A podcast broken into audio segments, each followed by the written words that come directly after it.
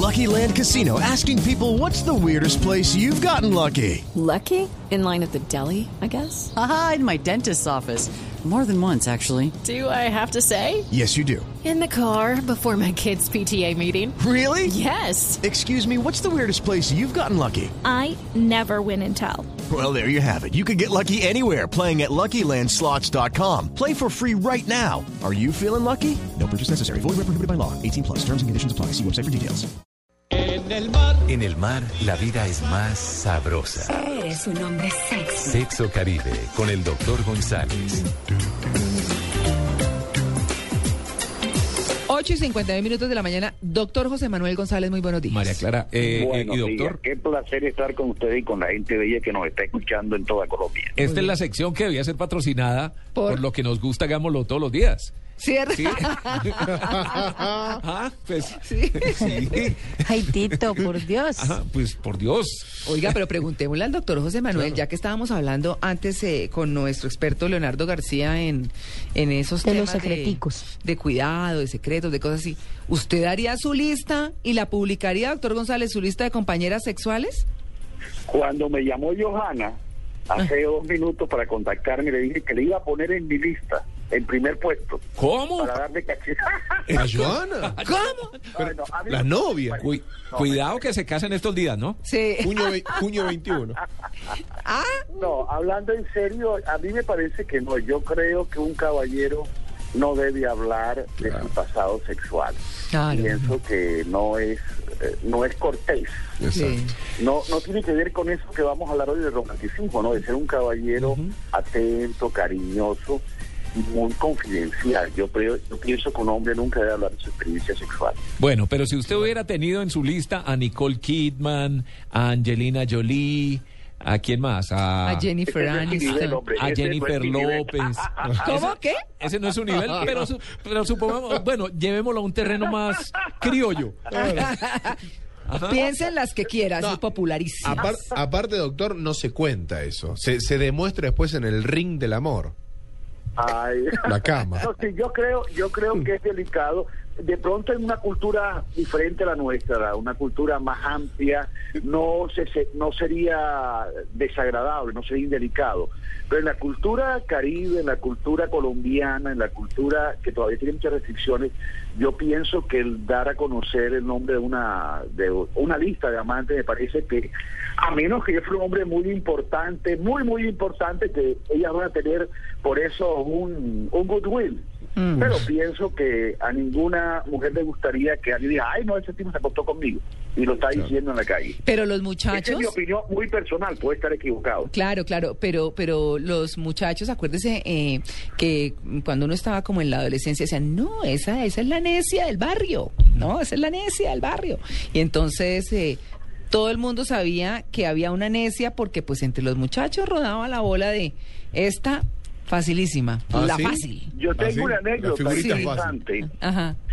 de haciendo educación sexual en un colegio de secundaria, nos involucramos mucho con los muchachos Mm. y terminamos sabiendo que había un muchacho de décimo grado ¿La que tenía una colección, de- un, un estudiante de décimo grado que tenía una colección de panties de niñas que se habían acostado con él. Con sus amigos iban, le mostraban, mira, este rosadito es de Rosita, Sí. este verde es de Margarita, este negro es de. May- Mayo. Ay, O sea, No, el tipo tenía no una, acá se acostaba como una compañera, le decía que le dara un panty y él tenía una colección de panties de compañeras. Uy. Y en su curso tenía mucho prestigio porque él mostraba los panties que se habían acostado con él. Mm, ¿Ve? Caso de la vida real, o sea, vivido aquí en Barranquilla, eso fue hace tres años más o menos. Uy, no. Bueno, Entonces las niñas se le acercan y le decían, el mío no lo tienes todavía. Ah, sí, ahí se ponían no, en bandeja. horror. Pero Doc, hablemos de la cena romántica. Hoy vamos a hablar de la cena romántica. comenzar Por decirles a ustedes de que el romanticismo es una cosa muy importante en la vida de pareja. Mm, Cuando uno busca en el diccionario romanticismo, encuentra que la persona romántica es una persona muy sensible, una persona muy cariñosa y una persona muy creativa. Y eso es importante y desgraciadamente se está perdiendo. Hoy en día, sobre todo en la gente joven, la gente no tiene esa habilidad que teníamos antes Porque la gente de antes oía boleros, la gente de hoy oye canciones muy drásticas. Explícitas. Esa, esa que dice contra la pared, te la meto contra la pared. Así. Que antes era una cosa como muy sutil, el bolero era mucho más insinuante. Claro. Lírica. Yo creo que el romanticismo se está perdiendo y hay que tratar de rescatar el romanticismo y con base en eso y aprovechando que el 11 de abril es el Día Mundial del Romanticismo, dentro de dos viernes, tres viernes, y hemos organizado en Barranquilla una cena romántica y en este momento tenemos ya unas 90 parejas que están eh, comprometidas a asistir, han comprado su boleta, es un sitio muy grande, vamos a tener un pianista que toca bolero, vamos a tener un show de danza árabe, vamos a tener un show de violinista y vamos a hablar cinco profesionales, un ginecólogo y cuatro psicólogos, sobre cómo ser más románticos, hombres y mujeres, cómo fortalecer el romanticismo en la pareja. Yo creo que es un movimiento nuevo que nace en Barranquilla, pero que espero que se vea en todo el país en algún momento, tratando de rescatar el romanticismo en las parejas, hacer que seamos más cordiales, más creativos y expresemos nuestro amor en una forma mucho más agradable. Buena iniciativa. Sí, me parece chévere, porque además es rescatar lo que se ha perdido mucho, ¿no? Hay parejas que lo Sí, yo creo que ustedes los medios de comunicación podrían resaltar este tipo de cosas.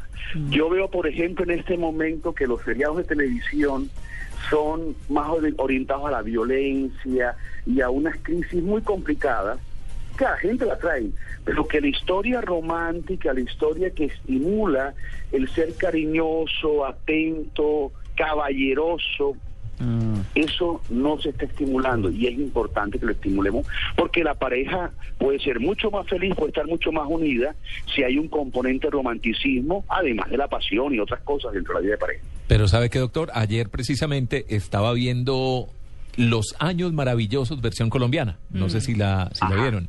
No, no la he visto. Ah, no la he visto. Eh, romanticismo al 100%. ah, total. Es Sí, que porque es Yo me el- acuerdo de la gringa. Es el, es el, claro, es la versión colombiana, Sí, ¿cierto? sí. Donde el niñito se enamora de su compañera de clase. Mm. Y la ve y la mira y no sabe cómo hablarle y si la llama o no la llama. Eh, y todo lo que sucede alrededor y cuando por fin cree que ya la conquistó y está a su lado, entonces ella decide irse para el baile con, con, con otro, ¿cierto? Pero hay la otra niñita que se muere por él, pareciera, y entonces, ah, bueno, con esta sí, y resulta que cuando le dice que la acompañe también ya le dice que no. Bueno, en fin, No. pero siendo una serie eh, que está hablando de, de jóvenes, se imaginaría Qué uno lindo. que irían a punta de serrucho. Y resulta que no. Claro. resulta que no, que es todo lo contrario a lo que usted está diciendo. Yo no la vi tampoco. No, está bonita, está bonita. lindo. Sí. Me parece lindo porque eso genera, uno lo que ve, lo que le entra a la mente es lo que uno evoluciona. Y me parece lindo que hay ese tipo de dramas donde se está hablando de algo más que el serrucho. Que es muy sabroso bailarlo, yo lo bailé ahora en carnavales, pero definitivamente también hace falta. No, y lo bailé con el, el autor, o sea, se presentó en el Hotel del Prado y con mi señora fuimos hasta allá y delicioso. Claro. Con Mr. Black. Además que tiene dos bailarinas espectaculares en el show, Ajá. muy lindas y muy sensuales. Suma. Ah. Y eso suma. Eso suma. Pero definitivamente sí tenemos que estimular el romanticismo. Y un mensaje para nuestros oyentes. Sí. Si tú no eres un hombre romántico, tú puedes aprender a ser romántico. No te olvides que ser romántico es una forma de actuar tan parecida como saber manejar o saber manejar patines o saber conducir un vehículo. Si tú quieres meter hábitos en tu vida románticos y comienzas a hacer las cosas, lo que tú haces a los 90 días se vuelve hábito y después de dos meses ya forma parte de ti sin tú darte cuenta. Como cuando uno aprende a manejar, uno comienza muy pendiente del freno, del clutch, los cambios, pero después de un tiempo ya se vuelve automático y uno sin darse cuenta viene siendo romántico. Mm, muy si te acostumbras a despedirte de tu mujer con un besito, con una frase cariñosa, de saludarla con un besito, con una frase cariñosa, de levantarte y decirle buenos días en la cama, o despedirte por la noche y decirle, mija, hasta mañana. Esas cosas, si las comienzas a hacer, comienzan a volverse parte de tu ser, parte de tu personalidad y después te salen en una forma natural. A mí me dicen mija y muero. Mija, mijo. Levantate, ya eso es muy de antes, eso es muy de antes, claro, claro que sí. Pues doctor. González, muchas gracias. Bueno, fue un placer compartir con ustedes y con los oyentes y decirles, hay que ser románticos, importante ser románticos. Muy bien, nueve en punto de la mañana. luego. Sí, y chao. recuerde, lo que más le guste, hágalo más veces por semana.